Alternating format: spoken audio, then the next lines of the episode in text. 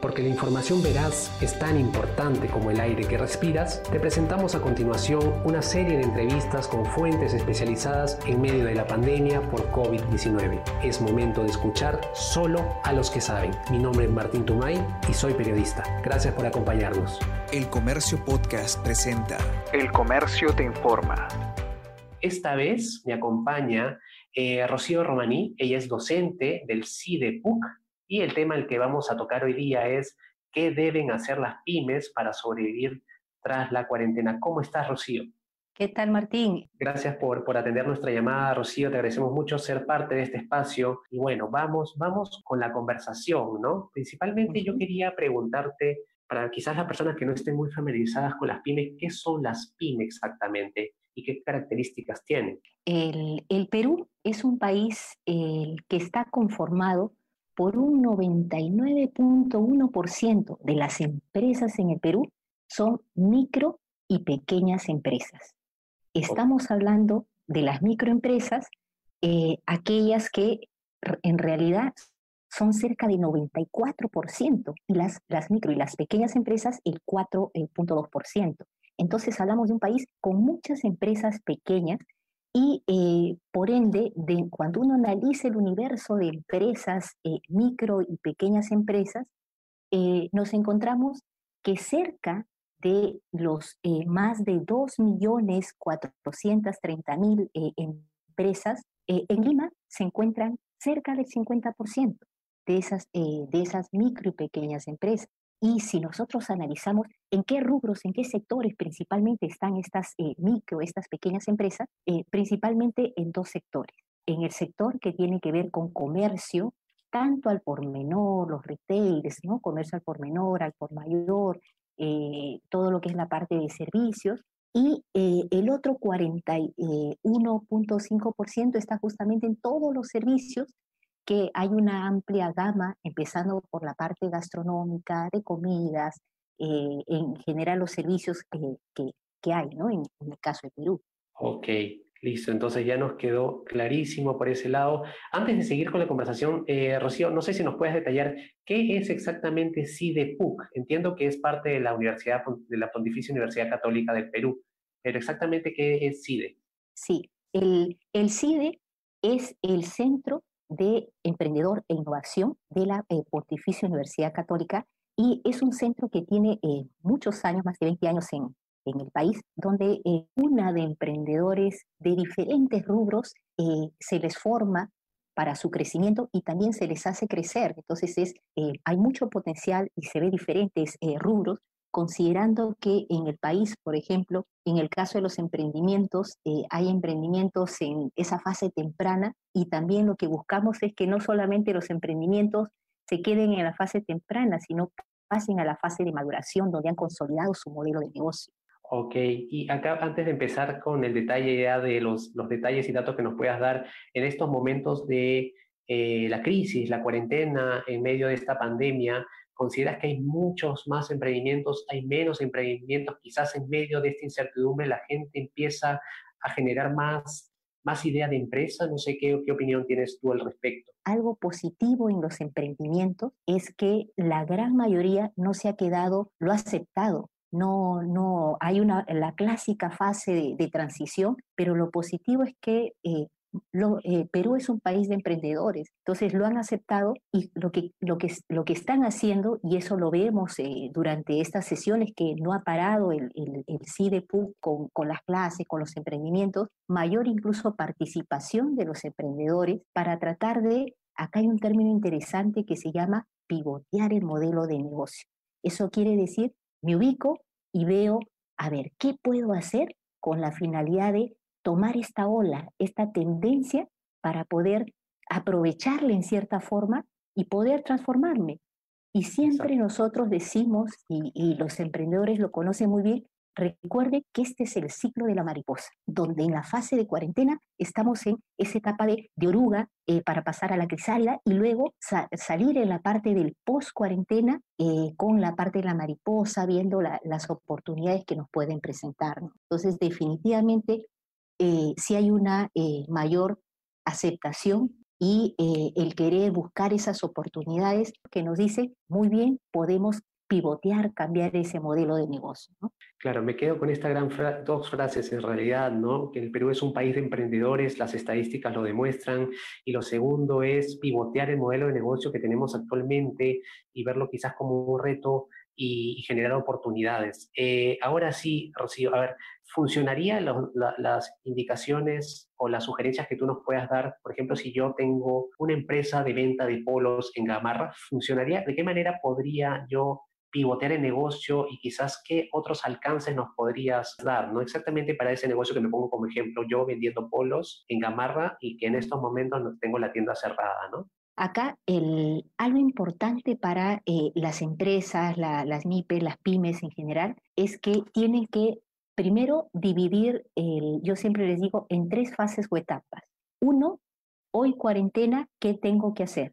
Dos, el post cuarentena, qué actividades tengo que hacer. Y tres, mi horizonte hasta fin de año.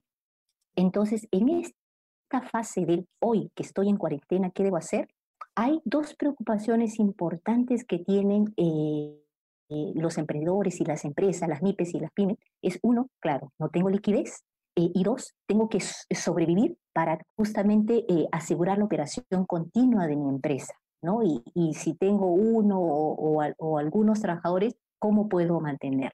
Entonces, ante esto, yo siempre les digo, antes de lanzarnos a, vender, por ejemplo, de frente los polos, eh, centralicémonos hojita y papel y empecemos a hacer el doble control. Una listita de, primero, qué es lo que debo, qué cuentas tengo por pagar, eh, cuántos, si es que tengo no ahorros, porque hay que reconocer acá algo importante, Martín, que el 80% de las empresas en el Perú y con mayor razón las pymes y las MIPES, definitivamente su saldo de ahorro es cero o negativo. Entonces tengo que situarme bien en si no tengo liquidez, lo que tengo que pagar y cuando tengo claro eso apuntado con lápiz y papel, Ahora sí, mi tarea importante es cómo genero nuevos ingresos. Entonces, en el caso de eh, un comerciante de gamarra, por ejemplo, el paso número uno es ver la necesidad. No solamente yo puedo pensar, a ver, esto voy a producir y de frente salgo a vender al mercado para ver eh, si me resulta o no. No, acá hay algo importante que se llama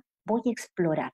Y ese explorar quiere decir consultar a mis clientes y lo puedo hacer por teléfono, lo puedo hacer por WhatsApp o incluso en forma virtual. Ahorita, ¿qué necesidades tiene? ¿Cómo puedo yo solucionar ese problema que tú tienes? Y seguramente algunos de mis clientes me van a dar unas muy buenas respuestas que en el tema, en el tema de marketing a veces nos pone muchos términos complicados, pero un insight viene a ser eh, algo novedoso, una verdad oculta, algo que me dice mi cliente y que para mí es súper potente, que me sirve para alinear, definir bien mi modelo de negocio. Entonces, si mi cliente me dice de Gamarra, la verdad es que soy una pequeña empresa que produce alimentos o hace tal cosa y la verdad yo necesito seguridad. Si necesito seguridad para mí y para mis trabajadores, entonces necesito las clásicas mascarillas, o ver algunas cosas de, protección, guantes. Entonces, si yo tengo toda la experiencia como comerciante de gamarra, eh, de qué telas ¿no? son las que pueden tener un mejor filtro, eh, de qué colores, incluso ahora se habla de la parte novedosa que no es la clásica mascarilla, sino con algunos toques especiales que les puedo dar y puedo analizar bien mi, mi precio y la forma de entregarlo en un tiempo de entrega oportuno va a ser una oportunidad interesante para aquel comerciante para poder ofrecer en la cantidad y ojo, no nos olvidemos el tema del cumplimiento de entrega. En esta situación de, eh, que vivimos, el tiempo pesa, eh, pesa mucho.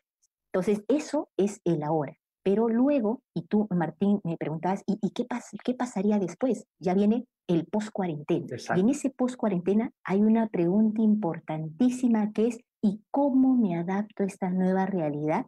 ¿Y cómo vamos a operar mientras dure la crisis. Entonces, aquí eh, tenemos que analizar, uno, proveedores y ir siguiendo, eh, siguiendo con las nuevas alternativas. Si me resultó lo que estoy haciendo en base a lo que recopilé de las necesidades de mi cliente, entonces lo seguiré haciendo y seguiré, seguiré explorando qué, más, eh, qué otras alternativas puedo tener. Pero no nos olvidemos también el plazo de, de acá a finales de año porque en esta situación no nos podemos proyectar a tres, cinco años, no, tenemos que vivirlo en etapas muy cortas.